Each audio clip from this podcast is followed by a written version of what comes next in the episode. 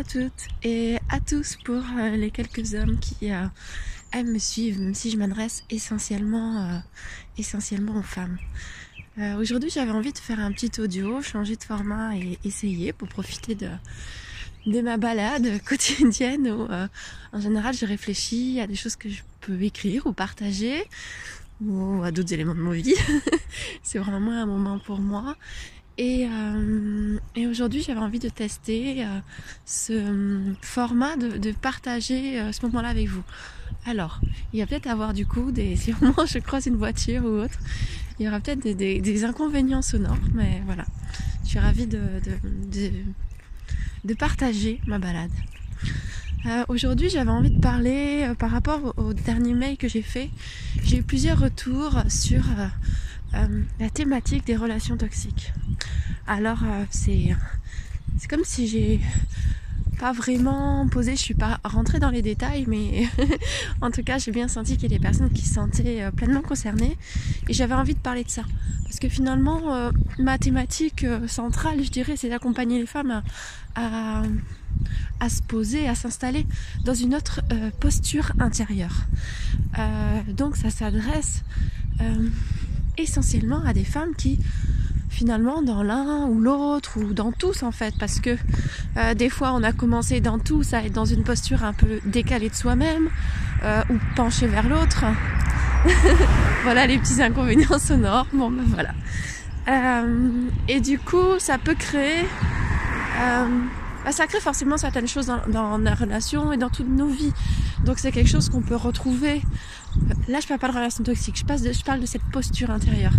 Euh, ça peut se retrouver en tant que maman. Moi, je l'ai clairement retrouvé dans ma vie de maman, d'être euh, euh, au début avec mes enfants, vraiment pendant longtemps, comme si je passais mon temps à m'excuser de, de toujours donner pas assez, finalement. Comme s'il fallait que, que ma vie, elle soit entièrement dédiée à eux, à leur bien-être, à leur donner énormément. Et j'avais beau voir avec mon cerveau analytique, quand même, je faisais partie des mamans qui euh, s'investissaient beaucoup dans l'éducation des enfants. J'avais toujours l'impression que c'était pas assez et quoi qu'il arrivait, je me sentais toujours coupable de tout. Euh, et euh, c'est quelque chose qu'on peut retrouver euh, dans notre activité professionnelle, le sentiment de de pas être assez. Moi, je sais que j'avais pas forcément beaucoup d'estime de moi, qui est un peu différent de la confiance en soi. C'est-à-dire que j'ai toujours une certaine confiance en moi en termes de connaître mes connaissances, mes capacités, ce que je peux, euh, ce je peux apporter. Mais j'avais pas dans le sens d'estime de moi, c'est-à-dire qu'il y avait une part de moi qui pensait que les autres ne le reconnaîtraient jamais. Et euh, du coup, c'était super compliqué pour moi de me dire, euh, je vais aller postuler à tel ou tel endroit parce que, bah parce que non, je vous dis, mais pourquoi il me choisirait moi J'ai quand même un parcours atypique, euh, j'ai pendant longtemps pas travaillé. Donc finalement, c'était comme une sorte d'ambivalence et ce qu'on peut parler parfois d'auto-sabotage finalement. Et c'est quelque chose qui évidemment m'a aussi accompagné euh, euh, dans mes débuts d'entrepreneur entre ah oui, je sais, j'ai l'espace de confiance en moi où je vois bien euh, quand je fais des échanges ou autre ce que je peux apporter. Et à la fois, je vois bien que j'ai pas d'estime de moi, c'est-à-dire qu'au moment de passer à l'action, je me dis euh, que non, que les gens, ça va pas leur plaire, que euh, je sais pas, qu'ils vont pas aimer, pourquoi ils me choisiraient moi, et, euh, et qu'est-ce qu'ils vont en penser, euh, bref, tout un truc qui se met en place, donc qu'on peut parfois parler d'auto-sabotage. Alors toute cette introduction pour dire qu'en fait là, je vais parler du couple et de relations.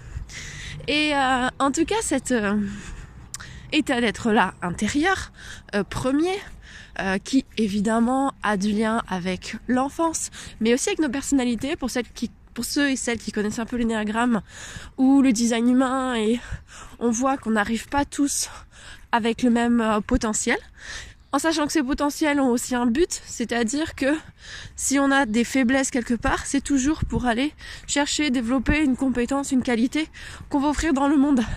D'ailleurs, finalement, j'étais encore hier avec mon thérapeute en médecine chinoise et euh, qui me parlait de, euh, que j'avais un espace dans mon corps qui est la rate qui est assez faible et il me racontait que c'était la même chose pour lui. Il me dit tu sais, euh, les, euh, c'est quelque chose qui arrive souvent aux thérapeutes.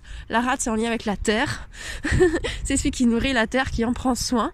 Et finalement, les thérapeutes, ils ont souvent la, rate faible qu'il faut reprendre. Et en fait, c'est en prenant soin des autres, en fait, qui renforce leur rate. On aurait pu penser l'inverse, mais non. en fait, il y a, y a, vraiment quelque chose. En fait, c'est comme si on est, on est venu avec des, on a téléchargé des, des codes, on va dire, euh, qui font qu'on est, on a plus ou moins de fait faiblesse ou de qualité. Par exemple, en énéagramme, moi je suis neuf. Le neuf, il est médiateur aussi. C'est celui qui a, qui, euh, on va dire, qui peut avoir tendance à faire passer les besoins des autres en premier. Ça, c'est ma terre première. Euh, le 9, il va chercher dans son évolution, il va chercher le 6. Bon, eux, pardon, le 3. Si vous ne connaissez pas, euh, c'est un peu du chinois et j'avoue que je suis pas non plus experte là-dedans. Je vous dis ce que j'en ai compris. Euh, le 3, c'est le battant. En fait, et, le 9 qui peut avoir tendance à, être dans il passe pas à l'action. Alors le mot qui est, qui est noté, c'est la paresse. Voilà, il peut avoir du mal à passer à l'action, mais bon, à l'intérieur, c'est toutes ces peurs en fait qui parasitent et euh, difficulté de prendre sa place. Euh, si je fais ça, ça va impacter les autres. Euh, et en fait, finalement, il va aller vers le 3. Et en fait, pour que sa qualité, sa vertu devienne l'action, la capacité à passer à l'action. Et du coup, tout ça, ça amène des choses dans la, dans la, dans la vie, en fait. Bah, pareil. C'est comme si tout est bien packagé, finalement. c'est pareil en, je pars un peu dans tous les sens, ça c'est ma, c'est ma qualité et mon défaut. Euh, en énéagramme, il y a un espace aussi qui correspond à l'estime de soi. Et moi, celui-là, il n'est pas défini. Et dans, en énéagramme, donc forcément, quand il n'est pas défini, ça veut dire qu'on est plus sensible que notre estime de nous-mêmes, par exemple. Euh, c'est là aussi il y a le courage, la détermination. Bah, en fait, c'est très conditionné parce qu'il y a à l'extérieur de nous, par notre éducation, par ce qu'on entend. Et donc, du coup, bah, c'est pas tendance à être plus faible. Et à la fois, ce qu'on explique, ce sont des espaces de guérison. Ça veut dire aussi que, du coup, on va développer des compétences et on va pouvoir permettre d'aider les autres là-dedans. Je vais faire un autre lien. J'ai parlé de relations toxiques, finalement, j'y suis toujours pas rentrée. Euh, finalement, en fait, tout ce que vous avez vécu de difficile, c'est forcément des qualités, une force que vous allez pouvoir mettre au service des autres. Alors peu importe ce que tu fais aujourd'hui, euh, ça peut être simplement dans ton état d'être, ça peut être dans ton art, ça peut être euh, simplement dans ton pourquoi, dans ce que tu fais. Euh, je connais des personnes qui font un autre activité que thérapeute ou coach, mais en fait qui ont un vrai pourquoi avec ça et en fait ça les motive. Parce que finalement, c'est pas la forme qui est importante, c'est l'énergie, ce qu'on fait, à quoi ça nous connecte. Alors pour en revenir aux relations toxiques, ça fait 7 minutes que je parle, donc euh, je vais peut-être faire euh, un peu court et je reprendrai plus tard. Donc pour moi, euh, ça, veut dire deux choses. Souvent, ça vient dire, du coup, je me sens victime, je me sens agressée, je me sens attaquée. En effet, il y a vraiment des personnes qui prennent du plaisir dans ces dominations. Et parfois, c'est pas le cas. Parfois, c'est juste que notre positionnement intérieur fait et je, je, viendrai sur le fait que en fait les deux sont vrais. Euh, et faux. C'est ta posture intérieure qui fait que à un moment tu te sens impuissante et victime. Et donc du coup l'autre devient le bourreau. Je veux pas rentrer dessus parce que je pense que c'est des sujets autant les uns comme les autres. Je pourrais en parler pendant des heures. Ce triangle de Cartman victime bourreau sauveur et à un moment, on a beau le savoir, moi, il y a un moment, je me disais, mais je le vois, je le sais, mais comment je sors de ça? Et alors, j'en ai fait des soins, des plein, plein, plein de choses pour ça. Et finalement, moi, ce qui m'a beaucoup aidé, c'est d'arrêter d'aller chercher euh, des soins euh, ou ce genre de choses qui, ou quelqu'un d'autre allait faire que ça allait couper ses liens. En fait, c'est quand moi, j'ai décidé avec mon œuf, de passer à l'action, de dire je vais trouver des résultats en agissant autrement. Donc en effet, c'est même dans mon cerveau, en squeezant les espaces qui me ramènent toujours à l'espace de victime, les autres sont plus puissants que moi, je peux rien faire sur la situation, et d'aller chercher ma force et ma puissance intérieure. Et je crois que finalement, peu importe le sujet, que j'accompagne une maman qui s'est fait dépasser, euh, et puis euh, ce qu'elle va pas dans plusieurs domaines de sa vie, je vais aider à reprendre sa puissance pour réamener quelque chose dans la dimension dans laquelle elle a envie d'être. Dans la relation amoureuse aussi, que ce soit parce que ton gars, finalement, t'es super insécurisé parce qu'il sait plus s'il veut être avec toi, il t'a trompé, je sais pas, ou alors c'est toi, tu l'aimes plus, tu sais plus ce que tu veux, mais en même temps tu te sens tellement coupable, tes enfants et tout ça, qu'est-ce que tu vas faire, et puis j'ai pas de quoi manger, je travaille pas, bref. Quelque chose on va aller retrouver ta puissance et ta capacité, que ce soit dans ton business aussi, de voir que tu es capable d'aller recontacter ce je suis capable. Je suis capable de créer ma réalité en fonction de ce qui est important pour moi, en fonction de je regardais si ça marchait. Oui ça marche toujours. En fonction de en fait j'ai la force et la puissance d'impacter les choses dans la direction dans laquelle j'ai envie de les amener. Et ça vraiment bah on l'a pas toujours. C'est pas toujours quelque chose qui est, à l'intérieur de nous-mêmes. Et cette impuissance intérieure fait peut faire qu'à un moment on va chercher des relations avec une personne qui à un moment nous semble forte on remet la puissance à peut-être un moment de notre vie, dans une relation amoureuse, on a remis les clés de tiens, je vois, t'es plus fort que moi, tu sais, moi je suis impuissante. Alors pour une raison, peu importe, chacun suivant son vécu. En fait, sauve-moi, aide-moi, ça le sauveur. Il y a un moment, cette personne-là, tu lui as donné la clé de ta puissance. Tu l'as vue plus grande, plus belle, plus forte que toi. Euh, et tu lui as donné voilà ces clés là les clés de, de son bonheur aussi parfois. Parfois c'est juste pas des relations euh, forcément toxiques en soi. C'est juste qu'à un moment tu as donné les clés forcément de ta puissance, mais de ton bonheur. Ça veut dire que tu as mis entre ses mains la capacité à être, à te rendre heureuse. Et puis un jour il le fait pas, c'est ça, il t'a trompé, il va aller voir ailleurs, bref, il veut plus être avec toi, ou je sais pas, peu importe, il, euh, euh, il fait quelque chose. Vous avez des enfants ensemble, il part à l'autre bout du monde, bon je sais pas, il y a quelque chose qui fait que ça va à l'encontre de ce qui pourrait être ton bonheur. Et là, mais tu le vois toxique dans le sens où, mais c'est pas possible parce qu'en fait, il fait plus pour te rendre heureuse. Et comme tu lui as donné ce pouvoir-là, bah tu te retrouves sans capacité à réajuster les choses. En fait, tu te retrouves euh, impuissante et tu sais plus comment aller contacter ta puissance parce que ça fait tellement longtemps que tu l'as délaissée. Par contre, il existe aussi des vraies relations où des personnes, certaines personnes prennent leur puissance dans euh, une sorte de, domination sur l'autre, qui au début, voilà, peut venir d'un euh, qu'est-ce que je t'aime, bah, tu vas me protéger, tu vas. Et puis finalement, il y a un moment, il y a quelque chose qui se, euh, le rouage, il se fait moins bien. Et des fois, ça vient de nous. Moi, je vois la, relation, en tout cas, ce que, je mets toxique, moi, que j'ai entretenu.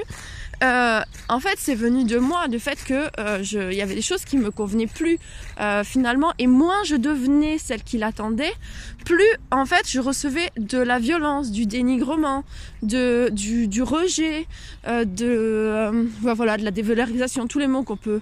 Et en fait, ça me faisait, bah moi, donner envie de de, de m'écarter en fait. Et d'un côté, c'est là où ça se crée, là on voit que c'est d'autres types de, de relations, c'est-à-dire que, et, mais c'est clairement de la dépendance, d'ailleurs, euh, d'ailleurs c'était aussi une personne qui, qui vivait avec de la dépendance, mais c'est-à-dire que bizarrement, du coup, moi, je m'éloignais parce que je sentais mon système de survie qui me faisait m'éloigner, mais là, il montait un cran euh, par exemple de, de, violence ou de dénigrement, et ça me mettait dans un état de choc qui faisait que, comme j'avais quand même donné les clés à cette personne-là de, me protéger, d'avoir l'impression d'être sécure euh, dans la vie grâce à cet homme, je me sentais en danger. Et à la fois, c'était la personne avec qui, à qui j'avais donné les clés.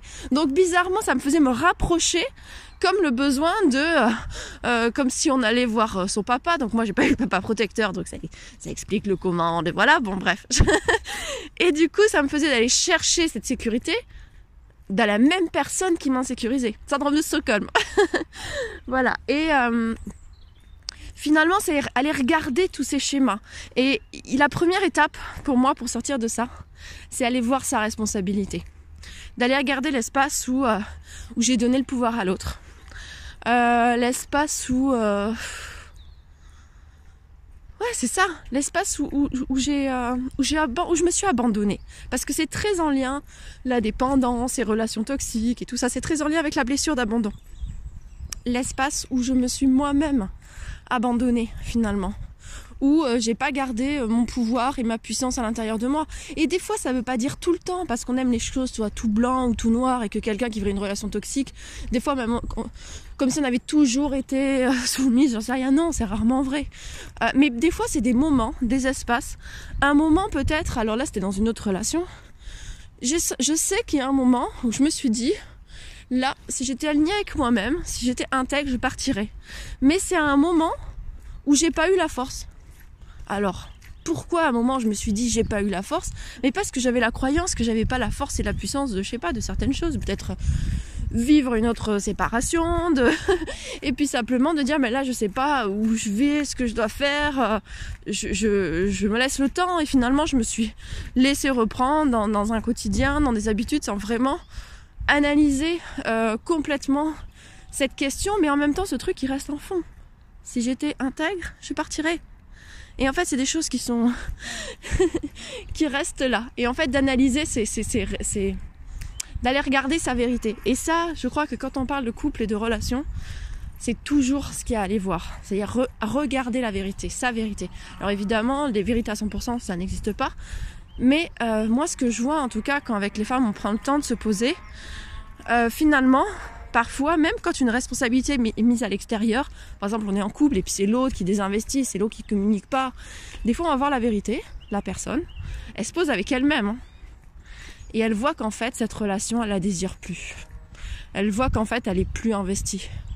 Et que peut-être même, euh, même des fois quand c'est quelqu'un qui s'est éloigné, qui voilà, qui, qui est plus trop dans la relation, elle dit ouais mais c'est vrai que si je regarde, si je prends 100% de ma responsabilité, j'y étais déjà partie en fait. J'étais déjà sans arrêt en train de le dévaloriser, de mettre la distance. Et là, il y a besoin d'aller regarder cette énergie. Ok, et qu'est-ce qui se passe pour toi? Où t'en es aujourd'hui? Et en fait, ça demande du courage. Des fois, c'est pas évident tout seul d'aller regarder, de se dire bah en fait, je suis pas vraiment sûre de la vouloir encore cette relation. Mais c'est vachement plus facile de mettre la responsabilité sur l'autre. C'est vachement plus facile de lui en vouloir ou même simplement qu'il n'est pas comme ci, comme ça et que c'est parce qu'il agit comme ça, qu'il n'est pas assez père de cette façon-là, euh, que ça expliquerait qu'on soit distante. Mais des fois simplement c'est regarder, euh, bon alors là, bétonnière, ça fait du bruit derrière, c'est carrément les travaux de maison, bon. Euh, d'aller regarder bah, où on en est vraiment vis-à-vis de vis-à-vis de la relation. Et vis-à-vis de ses vrais désirs, ou même des fois, bah, justement, on en veut à l'autre par rapport à des choses au niveau de la parentalité. Et puis des fois, c'est d'aller regarder. Non, mais en fait, moi, euh, c'est trop lourd pour moi d'avoir mes enfants tout le temps. En fait, je, je, je, je le vis pas bien. En fait, je suis pas bien dans ma relation avec mes enfants. C'est lourd au quotidien. J'ai des fois c'est ça qu'il faut regarder. On en veut à l'autre parce qu'on n'arrive pas à regarder. Mais qu'est-ce que je galère? J'aime mes enfants, mais vraiment j'en peux plus. Mais des fois c'est plus facile d'en vouloir à l'autre parce que c'est plus facile de, faire des critiques ou de lui en vouloir et tout que de regarder. Mais en fait je suis dépassée. Je suis complètement dépassée à cet endroit-là. Je me sens puissante face à changer le quotidien avec mes enfants. Bon, je suis pas allée à fond forcément dans cette question de relation toxique, mais j'ai envie de terminer sur le fait que ton positionnement pardon, intérieur, c'est vraiment la clé. Moi, je sais qu'à beaucoup de moments de ma vie, c'est vraiment ça, aller prendre ma puissance. Et là, je sais pas comment le dire autrement que c'est c'est dans les tripes quoi. euh, que, ça a vraiment transformé des choses.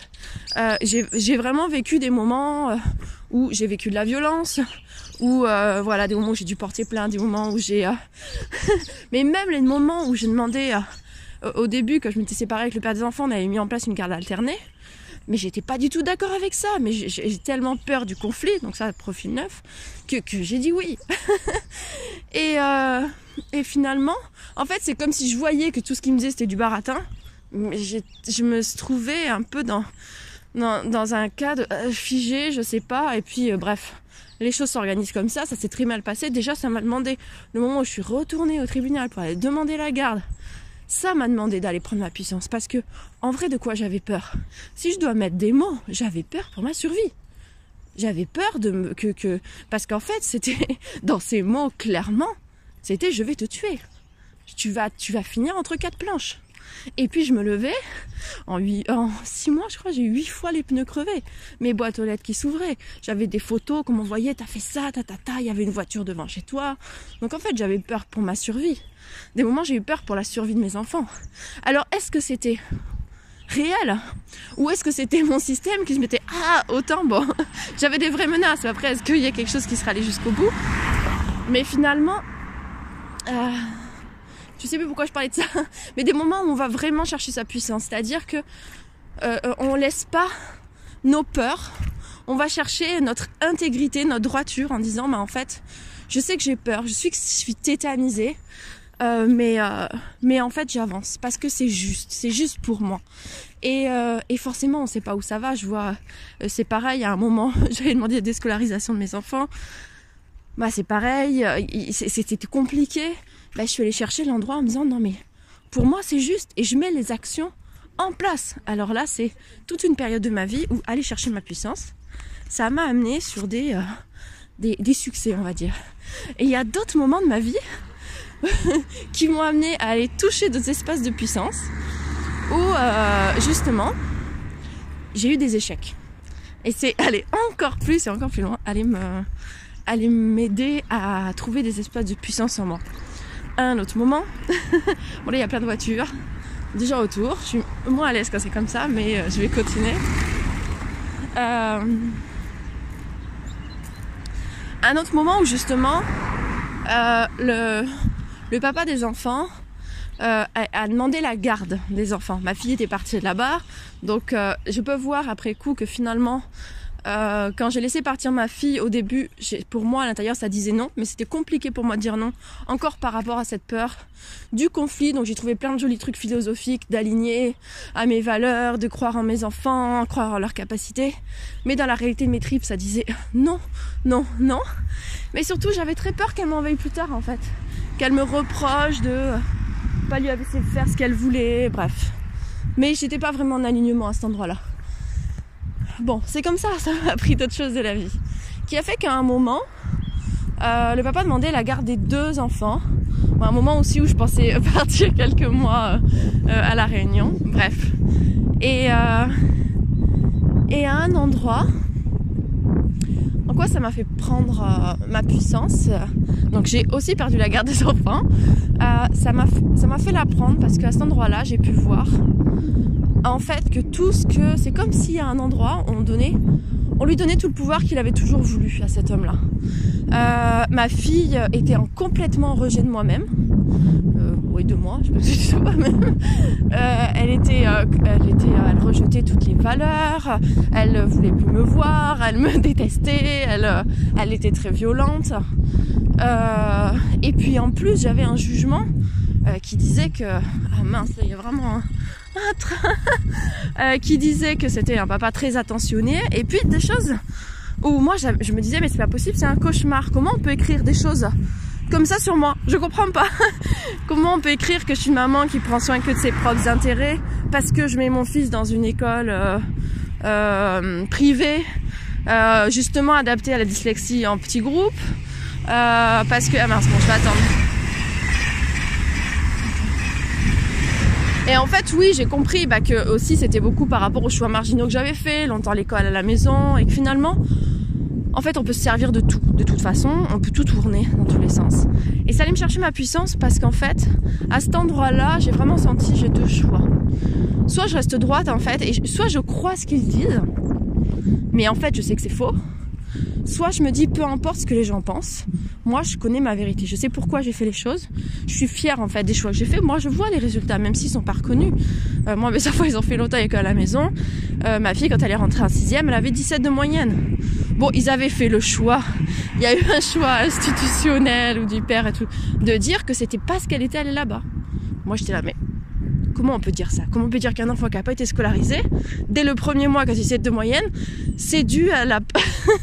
Bref, moi, plein de choses, me disais, mais je, suis sidérée. Euh, J'avais un enfant en phobie scolaire qui était revenu à l'école, ça se passait super bien. Euh, euh, bah, c'est pareil, bah, la dyslexie qui restait, c'était tr- peut-être à cause de, de, de je sais pas quoi, bref. En fait, ça m'a demandé Bon, je suis longue, mais, mais comme dans mes mails, je suis, bavarde. Euh, d'aller chercher ma puissance intérieure, de dire, mais en fait, moi, je connais ma vérité. Moi, je les vois, mes résultats. J'ai pas besoin que les autres les valident ou les voient. Et en fait, ça m'a demandé aussi d'aller euh, prendre ma puissance dans ma façon de comment je m'aligne avec ma fille? Parce qu'en fait, j'avais créé le même système de relations toxiques. En fait, parce qu'elle avait le pouvoir, derrière, c'est je veux être aimée, en fait. Je veux me sentir aimée. Derrière beaucoup de ces choses, c'est ça. Et en effet, on revient au c'est quoi l'histoire qui te fait arriver dans une relation toxique? C'est quoi ta, croyance de base Moi, quand j'allais euh, tirer, tirer, tirer, tirer la croyance de base, au fond dans, dans mes tripes, voilà, de ma blessure, euh, je sais pas comment on peut mettre le mot qu'on veut, quoi. Euh, c'était, je ne suis pas vraiment aimée. En le vraiment, je sais pas pourquoi elle était important. C'est-à-dire que je pouvais reconnaître que je pouvais être aimée, mais pas vraiment, pas vraiment pour qui je suis, et que euh, finalement je suis pas forcément importante ou je sais pas. Et ça c'est pas c'est pas forcément rationnel, c'est quelque chose qu'on a ancré euh, euh, dans notre dans notre enfance et parfois même la conception, parfois la vie intra-utérine et puis puis toutes les, les choses de notre vie où on a pu engrammer ça. Donc du coup ça fait que j'avais donné la puissance à ma fille de me montrer que j'avais de l'importance et qu'elle m'aime. Donc à un endroit, elle était mon bourreau, j'étais sa victime. Parce qu'en fait, euh, je me sentais littéralement impuissante face à la situation. Et, et ma fille m'a permis un jour de prendre conscience de ça. Et c'est elle qui m'a dit un jour, elle me fait, mais maman, en fait, euh, tu... Bon, elle n'avait pas dit de cette façon-là, elle l'avait dit un peu en agressivité. Elle dit, mais maman, tu fais ta victime en fait. Tu décides de voir en moi que euh, euh, tu me donnes tout le pouvoir. Elle fait une sorte Elle dit, tu, tu, tu vois là, mais tu décides que moi, quand je te crie dessus et que je t'insulte, que toi, t'es une victime et, et, et, moi, je sais plus, oh, j'arrive plus à me rappeler. Mais bon, bref, et que, je suis plus forte que toi. Mais elle dit, tu pourrais aussi prendre autre chose et vouloir prendre le dessus sur moi. Et comme pour moi, c'était tellement dire, mais je veux pas vivre de relations dominant-dominé avec mon enfant. Sauf que elle, ayant intégré ce, schéma-là, euh, euh, bah, finalement, et qui, est aussi euh, parfois un système de défense, de voir bah, quand la personne fonctionne comme ça, je suis pas obligée de me mettre en dessous, parce que bah, du coup, elle, vivait aussi dans, ces schémas-là. Et comme si elle l'avait intégré. Et moi, je refusais de prendre ça et de dire, bah non, moi, comme je veux pas être au-dessus de toi. Et en fait, ça me faisait mettre à cet endroit-là, en disant, non, mais moi, je veux faire de l'égalité. Mais à ce moment-là, pour elle, dans, son, dans sa construction, c'était pas possible. Et finalement, ce que, en quoi elle m'a le plus aidé, c'est que ça m'a aidé à prendre mon positionnement de, de mère, de guide. Et en fait, j'ai vu, c'est comme ça m'a fait toute une rétrospective en disant, mais en fait, ouais, j'ai jamais euh, osé. Pourquoi j'ai pris tous ces choix d'éducation bienveillante, positive, où je suis comme une maman, euh, je sais pas pourquoi l'image qui me vient, c'est une maman canard qui est derrière ses enfants. Euh, les enfants ils sont dedans, il va attention, attention, attention, attention, et puis elle suit les, petits canetons quoi. Tout ce qui compte, c'est qu'ils s'amusent et qu'ils gambadent. Et puis on va où vous voulez les enfants, tant que vous vous amusez. Et en fait, de devenir, alors je sais pas en fait si la maman canne elle est devant ou derrière. Bref, de, devenir euh, la maman qui va devant en fait, qui sait où elle va, qui sait où elle amène ses enfants. Et d'un certain côté, je peux voir l'espace où je suis responsable du fait que ma fille était plutôt euh, à un moment, elle est partie chercher cette sécurité chez son père. Parce qu'en fait, il était capable de lui offrir cet espace où je prends le devant pour toi. Alors, il n'y a peut-être pas de questionnement, est-ce que c'est bien ou pas pour l'enfant ou autre. Mais il prenait cette place. un nouveau train. Et en fait, ben, elle m'a vraiment permis d'aller toucher ça, d'aller toucher le fait que et, vraiment à un moment je me disais mais c'est pas possible, ma fille elle prend les, mêmes traits que son père, tatati tatata. Mais en fait ce qui était commun c'était ma façon de me positionner face à ça. Quand j'ai changé mon positionnement, quand je suis revenue dans mon positionnement de mère droit en sachant où j'allais, en fait l'espace où c'était moi qui lui courais après, c'est elle en fait qui est, qui est venue se rapprocher de moi et, euh, et, qui est devenue demandeuse de la relation. Ça a changé complètement la dynamique finalement. Et en fait, il y a beaucoup de choses où euh, notre posture intérieure change tout. D'avoir confiance de notre capacité à impacter les choses. Et des fois, c'est ce qui nous fait peur. Moi, je sais que beaucoup, ma peur, c'était d'impacter les choses, d'impacter les gens. Et comme si je restais un peu figée parce que j'avais peur des conséquences de mes décisions. Et au final, d'accepter qu'on peut impacter, de reconnaître sa capacité à accepter, à impacter et à se sécuriser avec cette... En fait, il y a de la responsabilité là-dedans. Bah, en fait, ces espaces-là, je suis allée chercher dans ma vie perso et vraiment, vraiment, vraiment, c'est ce qui m'a le plus aidé à le mettre dans ma vie pro, à aller prendre ma posture, à être dans le fait de... Mais qu'est-ce qu'elle veut dire la posture? Est-ce qu'elle veut dire que tu n'as jamais peur? Je crois pas. En tout cas, moi, c'est pas ce que je touche. euh, ce qu'elle veut dire, c'est que j'ai envie de ça, je sens ça, je suis capable d'y aller, je pose des actions, j'y vais. Après, je, on contrôle pas les choses, on sait pas où ça va. Ça n'empêche pas de traverser des peurs. Mais on y va, on aligne nos actes à ce dont on a vraiment envie et finalement on va chercher sa puissance intérieure et on va sécuriser là-dedans. Alors dit comme ça c'est facile, évidemment c'est tout un processus. Bien sûr on a souvent besoin d'être accompagné là-dedans. C'est pour ça que j'accompagne dans toutes ces thématiques pour aller, euh, pour aller cet espace-là. Mais je crois que c'est vraiment le message que j'avais envie de partager aujourd'hui. 30 minutes avec vous ce matin. Merci de m'avoir accompagné dans ma petite balade. Je vous souhaite une très belle journée et puis à bientôt. Bonjour, je suis ravie de te retrouver aujourd'hui après le, podcast d'hier qui était sur euh, euh, la question des, relations toxiques. On a parlé aussi de, dépendance affective, euh, toutes les autour de ces thématiques de, de victime bourreau voilà. Et aujourd'hui j'avais envie de de te faire un audio autour de la thématique du de l'anxiété amoureuse, de l'insécurité émotionnelle dans les relations amoureuses. Alors je te parle de ça, tu vas voir dans cette façon d'échanger ensemble, c'est à la fois une réflexion pendant que je fais ma balade, donc des fois tu vas entendre des bruits de voiture, et, euh, et puis aussi des partages personnels. Parce que l'insécurité amoureuse, vraiment, c'est quelque chose que, que je que j'ai connu et qu'à certains moments revient quand même. Donc c'est vraiment quelque chose sur lequel je, je, je connais profondément de l'intérieur. Alors euh, tu, tu l'as vu ou tu le verras, j'accompagne particulièrement les femmes et les entrepreneuses. Alors je précise qu'ils manquent d'estime d'elles-mêmes. Parce que pour moi, finalement, quand je les accompagne ben, dans des défis de vie, que ce soit dans la vie amoureuse, euh, dans la vie familiale, ou que ce soit aussi euh, dans, dans à développer leur projet, euh, en fait, pour moi, il y a quelque chose qui se passe quand même à cet espace-là, dans le je manque d'estime de moi. Alors on peut faire énormément de liens, euh, tu pourras trouver plein d'explications, ton histoire, ton enfance, des d'autres vies, des origines, du haut potentiel, de l'hypersensibilité. Euh, tu pourras trouver beaucoup beaucoup de choses à propos de ça.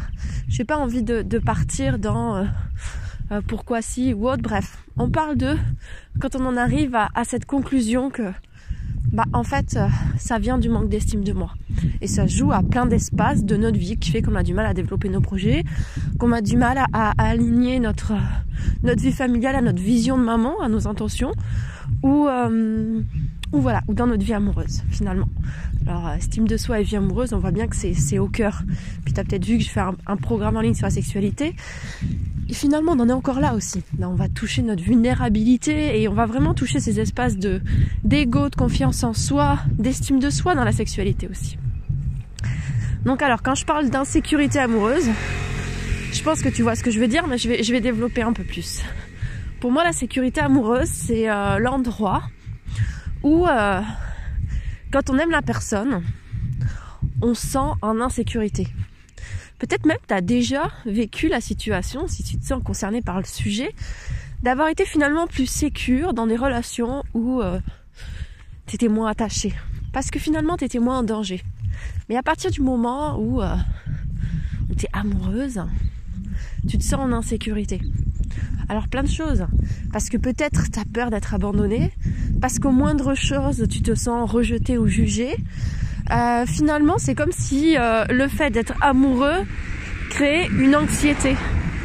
Et moi, j'ai déjà euh, vécu à des moments en relation de, me lever avec le, cœur qui palpite, de me dire mais waouh, mais c'est horrible cette anxiété quoi, juste dû au fait d'être en relation, d'être amoureux. Ça m'avait vraiment choqué finalement profondément. Je me rappelle que je crois que c'est quelque chose que je connaissais depuis mon adolescence.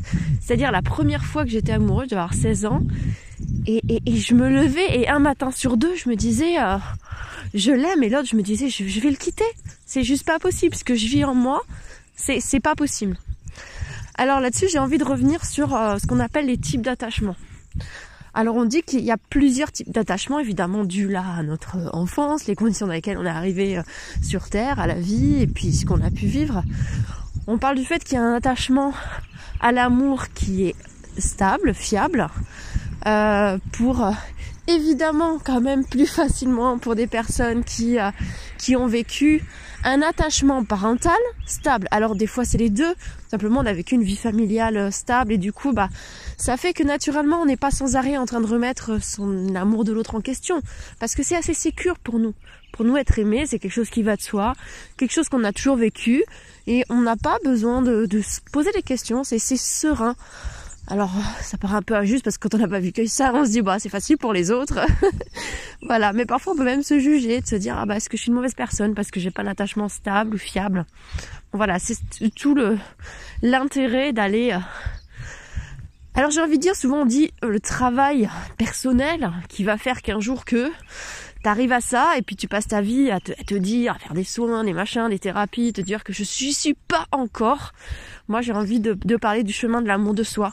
C'est-à-dire qu'on avance, on sent les moments où ça se calme et puis des fois on sent les moments où ça revient, où ça remonte.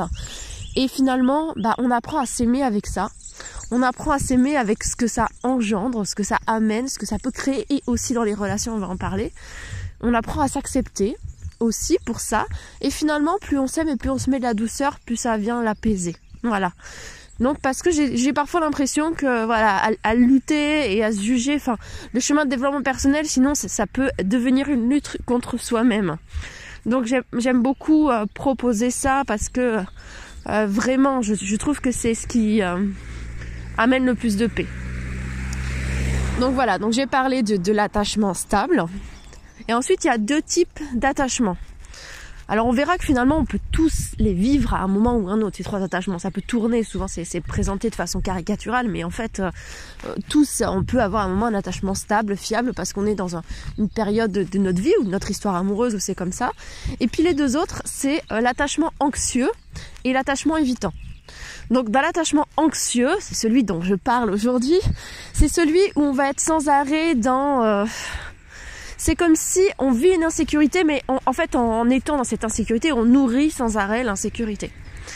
Alors, euh, on nourrit euh, l'insécurité parce que parce qu'on est sans arrêt en train de douter de de nos sentiments ou de ceux de l'autre, finalement.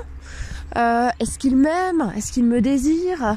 Est-ce que et finalement ça va être dans chaque dans un regard, dans une action, dans parfois juste un peu de distance pris par l'autre.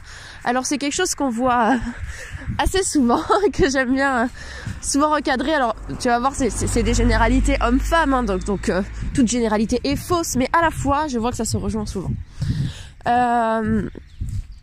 finalement euh, ça arrive souvent que dans des périodes, simplement parce que euh, euh parce que votre partenaire va peut-être vivre un souci euh, finalement dans, dans, dans, sa vie, qui peut être professionnel ou, ou, quelque chose de personnel, enfin bref, peu importe. Euh, il peut avoir tendance parfois à se mettre dans son coin. Alors je crois que c'est John Gray qui parle de d'aller dans sa dans sa grotte, je crois, il parle comme ça je crois qu'aussi il, il y a l'image d'un élastique, c'est-à-dire qu'on le laisse retourner dans, sa grotte, dans son univers, aller gérer les choses à l'intérieur de lui-même et prendre un peu de distance. Alors nous, en tant que femmes, quand on a un attachement insécure, ça c'est quelque chose qu'on vit très très difficilement parce qu'en fait, à partir du moment où il s'éloigne, pas forcément physiquement, mais à l'intérieur finalement lui-même, il se referme. Bah du coup, ça nous ramène dans l'insécurité, qui est que oui, mais là, il y a quelque chose qui va pas et qu'est-ce qui se passe pour moi? Et du coup, on peut l'empêcher de faire son propre processus de retour à lui-même. Et donc ça peut accentuer, c'est-à-dire comme il peut pas faire ce retour à lui, il peut pas faire ce travail intérieur qui fait que peut-être normalement ça durerait deux jours ou trois jours, il se referme et puis il revient tout content comme si de rien n'était. Euh, bah finalement, euh, parfois ça peut durer un peu longtemps parce qu'en fait il doit passer son temps à nous, à nous sécuriser ou alors bah nous on peut être euh, anxieuse, va agressif parce qu'en fait quand tu te sens en danger, si on reprend le fonctionnement du cerveau, c'est le cerveau reptilien là quand il se sent en danger. Et puis le cerveau reptilien pour lui à chaque fois il est en danger de mort, hein, on est d'accord. Attaque, fuite ou inhibition. Inhibition, ça veut dire tu es paralysé dans, dans, tes peurs, il y a quelque chose en toi qui se fige. Euh, la fuite, alors je sais pas, les techniques de fuite modernes, ça peut être euh, aller euh, sur nos réseaux sociaux et on a d'autres techniques de fuite que partir en courant, on n'est plus dans dans dans la savane ou je sais plus. Euh, finalement où euh, bah, l'attaque c'est peut-être on va aller titiller notre partenaire ou s'énerver mais qu'est-ce qui se passe mais dis-moi mais et qu'en fin de compte peut-être qu'il sait pas encore. C'est juste un réflexe qui s'est mis en place où il se met dans sa bulle euh, voilà là je donnais un exemple de d'insécurité finalement qui peuvent parfois venir de choses anodines, où on va remettre en question la relation, l'amour de l'autre, des choses de fond, alors qu'en fait il passe juste quelque chose pour lui et qu'il a besoin de le gérer à l'intérieur de lui-même. Alors finalement l'anxiété amoureuse, je parle d'anxiété amoureuse mais c'est l'anxiété relationnelle, parce qu'évidemment on peut le vivre à d'autres endroits. Par exemple moi je sais que euh, la sécurité affective. Finalement, donc, euh, ce que je parlais, c'est que souvent, on l'a pas forcément euh, eu dans notre enfance. C'est comme si l'amour, ça n'allait pas euh, de fait quand on est dans cette anxiété, attachement anxieux en tout cas. Donc, ça veut dire que pour une raison ou pour une autre, on n'a pas senti comme quelque chose de, de, de serein, de périn, de durable, d'inconditionnel, l'amour que les gens portaient pour nous.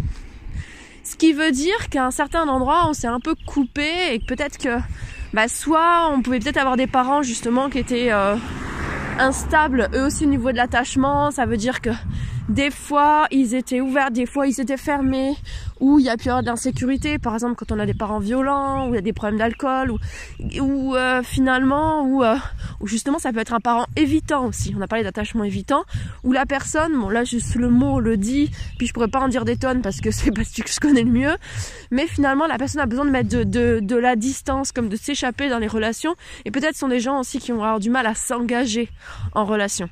Et parfois, c'est ça les principes des dépendances affectives, c'est qu'en fait, quelqu'un qui a un attachement anxieux, du coup peut avoir besoin, se retrouve dans un certain euh, schéma de dépendance pour euh, se sécuriser finalement. Je suis tellement anxieux que j'ai besoin sans arrêt que tu me prouves que tu m'aimes, que tu me montres que je peux compter sur toi. Mais du coup, en général, quand on prend le anxieux et qu'on vient de cette base-là, il arrive qu'on rencontre des gens qui ont un attachement évitant. Et euh, alors je me dis, il peut y avoir plein de façons euh, d'éviter euh, la relation finalement. Ça peut être aussi trop travailler. bref, je sais pas, il peut y en avoir plein, on va dire. Mettre en priorité les amis ou autre, enfin voilà, ou, simplement se dévouer complètement dans, un rôle de parent. Ça, je dis, on peut tous à un moment en être là ou à l'autre. Regarde toi, même si t'es anxieux en relation, même si t'es fiable peut-être. Est-ce qu'il n'y a pas des moments où t'es pas un peu évitant au niveau de la relation? Alors je vois, euh, j'en parle aussi dans la sexualité, mais finalement des fois le fait de, se mettre dans des, dans rôles parentaux et ne plus se retrouver en tant qu'amant, qu'amoureux, c'est un principe d'évitement aussi. Je me suis un peu perdue dans, dans mon idée, je vais essayer de, de remonter euh, le fil. On parlait de l'anxiété amoureuse. Ah oui, et je voulais dire que ça se jouait aussi, ça pouvait se jouer dans l'ensemble de nos relations. Donc j'étais partie de pourquoi on peut avoir vécu ça. Et je voulais te partager le fait que, de mon côté, ayant vécu, euh, en tout cas, euh, eu un attachement, comment ça s'appelle? Justement anxieux on va dire, c'est comme si une part de moi s'était pas autorisée à, compter sur les gens.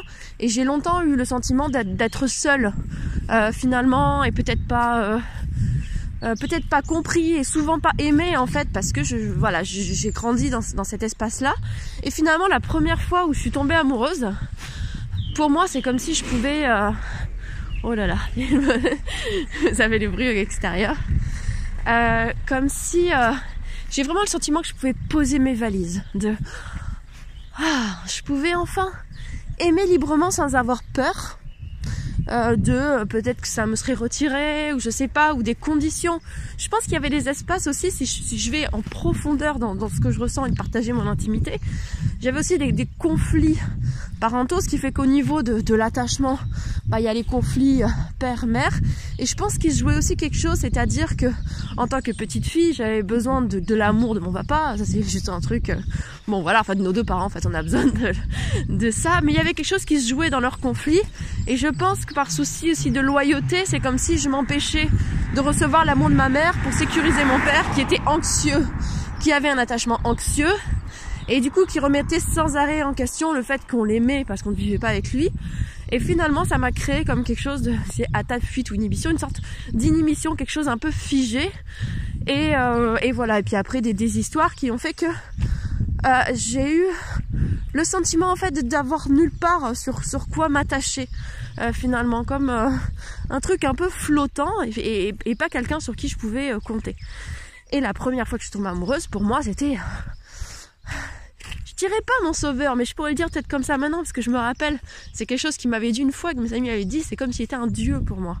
Et en fait, c'est un peu ça, c'est comme si je me suis dit, ah, ça y est, je peux aimer sans, sans limite, en fait. Et je peux être aimée. Et parce que je me sentais profondément aimée.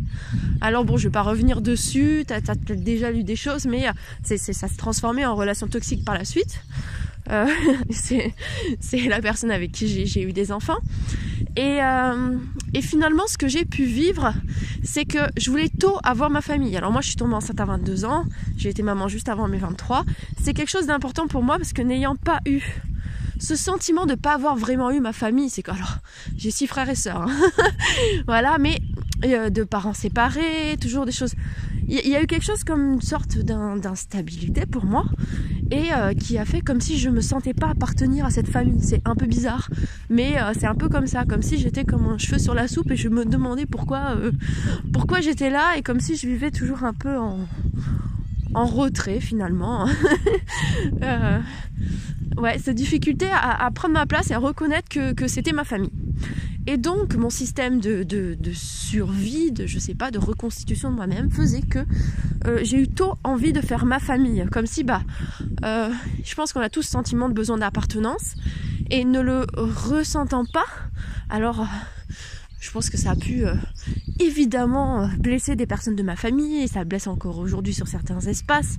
Euh, voilà, le fait de ne pas sentir, c'est c'est comme ça en fait. Ça peut être culpabilisant aussi, mais, mais de ne pas forcément euh, euh, d'avoir pas vécu dans cette ambiance, une ambiance familiale de cohésion et du coup de pas de pas de pas ressentir, de pas avoir ressenti ça en tout cas. Et donc très tôt, je voulais euh, créer ma propre famille et c'était vraiment quelque chose. Et quand j'ai ressenti cette confiance infinie dans cette personne là.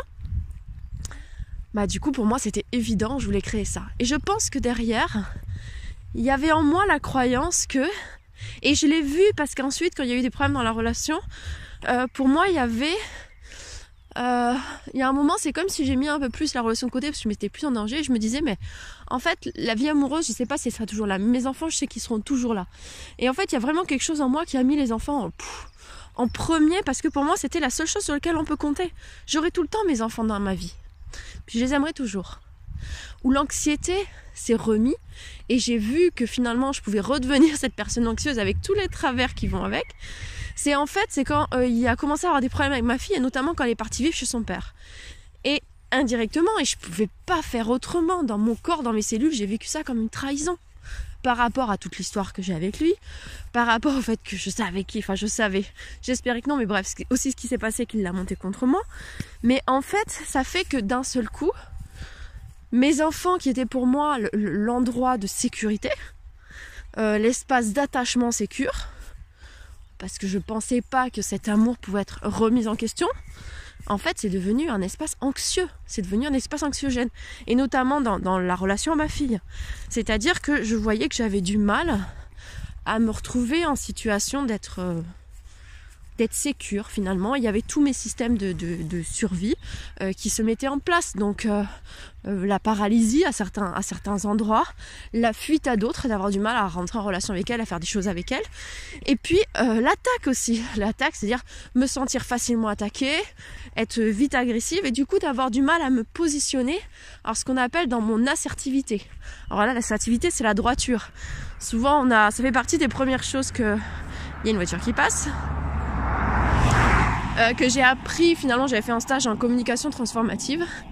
Et qui parlait de ça il parlait de il y a la posture agressive il y a la posture, passive et la posture assertive.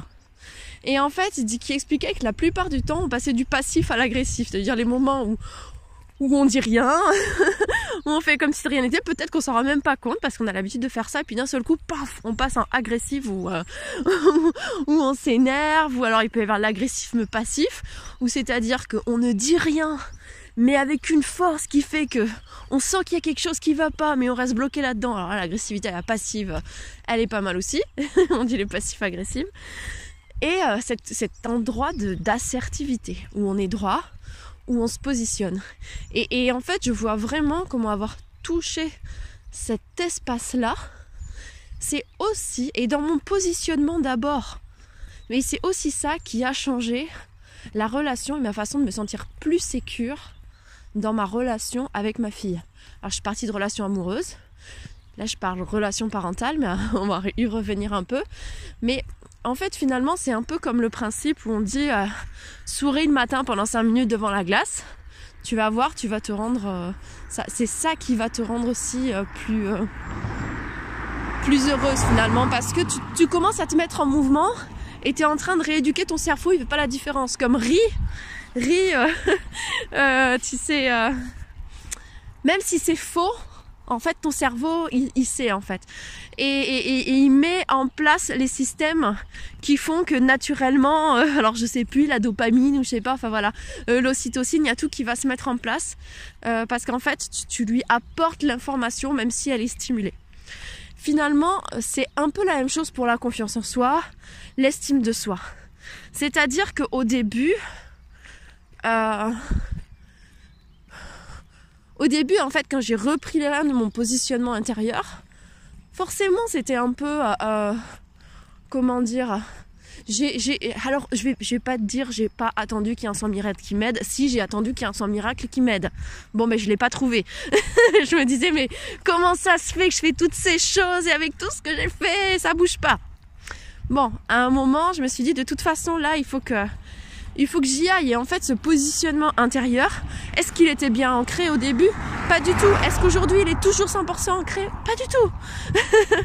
il y a plein de moments où il est, et il y a d'autres moments où je fais, ah, bah mince, je suis repartie là-dedans. Le chemin de l'amour de soi, parce qu'on n'est pas, faut pas attendre d'être des personnes parfaites, mais c'est juste d'être, de retrouver sa sérénité finalement. Et moi, j'avais perdu ma sérénité dans le fait d'être maman et dans le fait d'être maman de ma fille, parce que c'était avec elle, en tout cas à ce moment-là, que la, sécurité, la, la relation était insécure. Et finalement, dans le fait de reprendre mon positionnement comme un fil, de me rappeler que, que j'aime infiniment ma fille, c'est une relation importante pour moi. Et qu'en fait, il se jouait ça par rapport à des situations particulières, et en plus par rapport au fait que c'était une adolescente.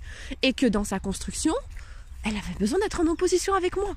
Et que pour être sécure dans son opposition, elle avait besoin d'être une personne fiable euh, en face d'elle.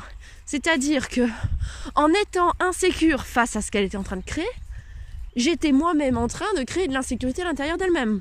Parce que je lui montrais que j'avais peur finalement de sa puissance. Donc ça peut créer deux choses finalement. Ça peut créer euh, une sorte de euh, oui mais faut pas que je sois puissante parce que du coup euh, ça fait peur à ma mère, ça l'insécurise ou voilà. Ou alors quelque chose comme je suis supérieure, ça peut même inviter en fait à prendre du plaisir dans ces, dans ces relations finalement toxiques.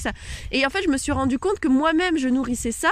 Je disais mais en fait je crois que ma fille elle est d'entrer dans un schéma, mais en étant exactement à cette place de victime, je faisais qu'en fait, elle, euh, bah, je, la mettais dans ce rôle-là aussi.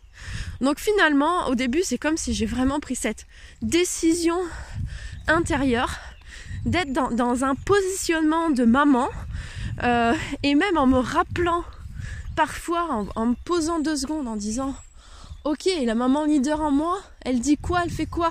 Simplement, des fois, en ne lui répondant plus directement. Il y a une question, il y a quelque chose, il y a sa façon de réagir. Simplement de dire, tu vois ma fille là, avec ta, là, euh, comment tu viens à moi, j'ai pas envie de te répondre. Ou alors, je vais prendre le temps de réagir, de réfléchir à, je prends le temps de réfléchir, je te réponds pas maintenant. Et si elle insistait, je disais, si tu veux vraiment une réponse maintenant, c'est non. Par contre, si tu as vraiment envie, je prends le temps d'y réfléchir, tu me laisses quelques temps et puis on voit après. Mais j'ai vraiment dû me rééduquer, en fait. Juste à, prendre le temps de revenir, comme de pas être tout de suite en relation, revenir à l'intérieur de moi-même et voir où j'en étais. Moi, je vais essayer de reprendre le, fil et le lien avec la relation amoureuse. En fait, finalement, ce que j'ai dit, c'est d'abord de se demander euh, où on en est finalement avec la relation. Et la première chose que j'ai fait vis-à-vis de ma fille, c'est de me dire, en fait, où j'en suis? Est-ce qu'aujourd'hui, je suis capable de, de, dépasser ça? Il y a vraiment eu un moment aussi où je lui ai dit qu'en fait, c'était difficile pour moi en ce moment.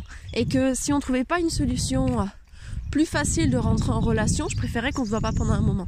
C'est aussi des choses qui ont posé, qui ont posé des choses. Et pour moi, c'était euh, tellement difficile de dire ça. Et à la fois, ça a été tellement libérateur de me rendre compte qu'en fait, j'étais libre, même vis-à-vis de ma fille, de choisir ou pas d'entretenir une relation avec elle. Et je crois que pour l'une et pour l'autre, euh, alors oui, ça, ça, ça vient mettre un peu d'insécurité, un peu comme dans la relation, on vient se demander mais en fait, euh, dans cette relation qui est peut-être euh, anxieuse, anxiogène, ou celle-là, ou une autre, si on sait que, en fait, si on sait qu'on a souvent été comme ça et finalement qu'on a pris de rentrer une relation, rentrer enfin, dans une nouvelle relation et qu'on ne veut pas reproduire ces schémas, c'est déjà voir euh, à l'intérieur bah, où j'en suis avec cette relation. Est-ce que j'ai vraiment envie de me, donner les moyens finalement de rentrer dans une autre dynamique et réaliser en fait d'aller toucher en soi que c'est pas parce qu'on est trop dans l'univers de l'autre, dans les attentes de l'autre, qu'on est. Parce que finalement, il y a souvent cette croyance que de, la dévotion pour être aimé, il y, a, souvent quelque chose comme ça. Et d'apprendre à, prendre ces temps où, on revient à soi. C'est-à-dire que le moment où tu es dans son anxiété, c'est peut-être pas le moment où tu dois aller vers l'autre et lui dire rassure-moi, rassure-moi, c'est difficile pour moi. Et oui, au début, tu vas pas le faire forcément directement. Ça m'arrive encore de pas réagir directement. Mais en fait, ça veut surtout dire ton allié intérieur qui te dit j'ai besoin de toi. J'ai besoin que tu viennes m'écouter. Il y a quelque chose de difficile pour moi. Et donc là, ça sera à toi de trouver ton, ton, ton biais petit à petit en fait. Et que ce soit dans, le, dans la peur, que tu t'en rendes compte, que ce soit par ton agressivité, que tu t'en rends compte, que ce soit par ta fuite, tu t'en rends compte, mais il y a un moment d'être plutôt dans cette conscience de ah, il est en train de se passer quelque chose pour moi. Et à ce moment-là, et je vois, moi j'accompagne même des clientes aussi, ou de sentir, alors c'est sûr qu'au début, au moment tu t'aperçois que qu'il y a quelque chose qui a été touché, bon tu t'es déjà énervé, c'est trop tard. Puis des fois tu te rends compte pendant la crise de colère ou de, ou de rassure-moi et te dire à ce moment-là, ok j'arrête tout de suite la situation et je vais prendre soin de moi. Puis des fois petit à petit, de plus en plus on se rend compte quand ça commence à monter, ou même des fois juste avant, et d'apprendre à à prendre soin de soi. Parce que oui, derrière, il y a la peur d'abandon, de rejet, de trahison. Ce qui est important, c'est de se dire que euh, en fait, c'est toi qui as besoin d'être rassuré sur le fait que tu vas pas t'abandonner, euh, que tu vas pas te rejeter dans ce que tu ressens ou ce que tu vis, et que tu vas pas te trahir vis-à-vis de ta vérité aussi. Et que finalement, j'ai envie de t'inviter à, quand on parle de cette notion euh, d'insécurité, et puis euh, ou autre. Et puis finalement, je parle souvent de, positionnement intérieur. Mais en fait, un positionnement intérieur, il prend racine encore dans autre chose. Il prend racine dans dans l'amour de toi, dans l'écoute de toi. Alors moi, je sais que ce qui m'aide beaucoup, c'est d'écrire. Euh, ce qui m'aide aussi, c'est euh, de, de, verbaliser parfois, que ce soit des amis ou de finalement de de poser des mots. J'ai pas forcément besoin de, retour. Juste moi, bah tu vois là un peu comme je fais un audio ou autre. En fait, de d'extérioriser quelque chose qui m'aide à prendre conscience. Puis des fois, c'est vraiment beaucoup l'écriture. Je me pose et puis j'écris, j'écris et puis d'un seul coup, j'arrive à voir. Mais en fait, parfois dans la relation à l'autre, bah en fait on demande genre à l'autre bah viens voir avec moi viens m'aider il y a quelque chose qui passe fais quelque chose je veux plus ressentir ce truc aide-moi je veux plus ressentir ça soit l'anxiété, la colère, la peur, la tristesse. Euh, peu importe en fait, on veut plus, ou la baisse d'estime de moi, montre-moi que tu m'aimes, montre-moi que tu es désirable. Mais qu'en fait, souvent, c'est un appel de toi-même à toi-même. Et euh, au lieu de te juger, de ressentir ça à nouveau, bah donne-toi autant d'amour que tu en as besoin. Bah c'est encore des appels de toi intérieur qui te dit prends soin de moi. Alors oui, ça peut être ta petite fille intérieure, mais ça peut être aussi ta femme intérieure. Parce que peut-être dans cette histoire ou dans une histoire passée, tu as vécu des choses pas évidentes qui font que tu as encore ce système-là. À chaque fois qu'il revient, aime-le ce système. Donne-lui de l'amour, donne-lui de l'attention. Arrête de le juger. Arrête de lui dire je te déteste, je voudrais que tu sois plus là. Apprends à l'aimer. Apprends à le remercier. Parce qu'en fait, il est là pour te protéger. Alors oui, il n'a pas toujours raison. Des fois, il pense te protéger, mais il amène à toi exactement ce dont il a peur. Mais peu importe. Aime-le, donne-lui de l'amour, sécurise-le. Sécurise-le ce système. Dis-lui ne t'inquiète pas. Qu'est-ce que tu as à me dire? Je t'aime. Donc voilà ce que j'avais envie de te, de te partager aujourd'hui. Euh, je ne sais pas si ça sera suffisamment concret pour toi. En tout cas, moi, je sais que ça m'aide de me rappeler qu'à chaque fois, c'est moi qui ai besoin de moi, en fait. C'est moi qui ai besoin de l'amour de moi. Et, euh, et souvent, en plus, alors, c'est ça qui paraît des fois injuste, c'est que des fois des clients disent mais c'est pas juste, j'ai besoin d'être rassuré, je dois encore plus. Bah ouais, des fois justement, bah, quand il y a ça qui s'active, on a encore plus besoin qu'on nous montre qu'on même encore plus besoin qu'on en montre qu'on nous rassure. Et à la fois, plus on fait ça, ça arrive souvent qu'en fait que la personne c'est tellement trop, elle se sent tellement pas capable de répondre à la demande que notre partenaire il prend en fait de la de la distance. Et du coup, on se dit, mais je comprends pas, j'ai besoin. Et en fait, il, est encore moins là. Et donc c'est là où on va encore plus chercher. C'est comme si il s'écarte en disant non non, je pense vraiment qu'il n'est pas besoin de moi, qu'il n'est pas question de moi. Et toi, tu retournes encore plus, ou tu te sens, ou tu te paralyses encore plus et tu te sens encore moins aimé. De dire mais oui, mais voilà, et ça entretient ton système. Alors que non, vraiment, il est question de toi. Et en fait, où c'est magique aussi, c'est que tu vas voir que quand tu reviens à toi, à l'amour de toi, à l'écoute de toi, à te faire du bien aussi, parce que des fois simplement, bah ça peut être, bah c'est dur pour moi en ce moment. Comment je peux m'offrir du doux Comment je peux faire que ça soit plus facile pour moi? Alors des fois se faire accompagner, des fois appeler plus souvent nos copines, des fois se faire masser, faire une activité qui nous plaît. En fait, c'est tout ce qu'on va mettre sur le chemin pour rendre ça plus doux, ne serait-ce que ben voilà avoir quelqu'un à qui en parler. Alors ça peut être une amie mais des fois justement dans la question d'anxiété relationnelle on a parfois du mal aussi à faire confiance aux autres donc euh, simplement trouver une personne en qui on a confiance à qui on va pouvoir poser toute la vérité de ce qu'on vit sans se sentir jugé sentir qu'on est en bien qu'on reçoit de la bienveillance et du non jugement euh, un espace où on va pouvoir ouvrir nos cœurs, notre vulnérabilité sans sentir qu'on va être mis en danger.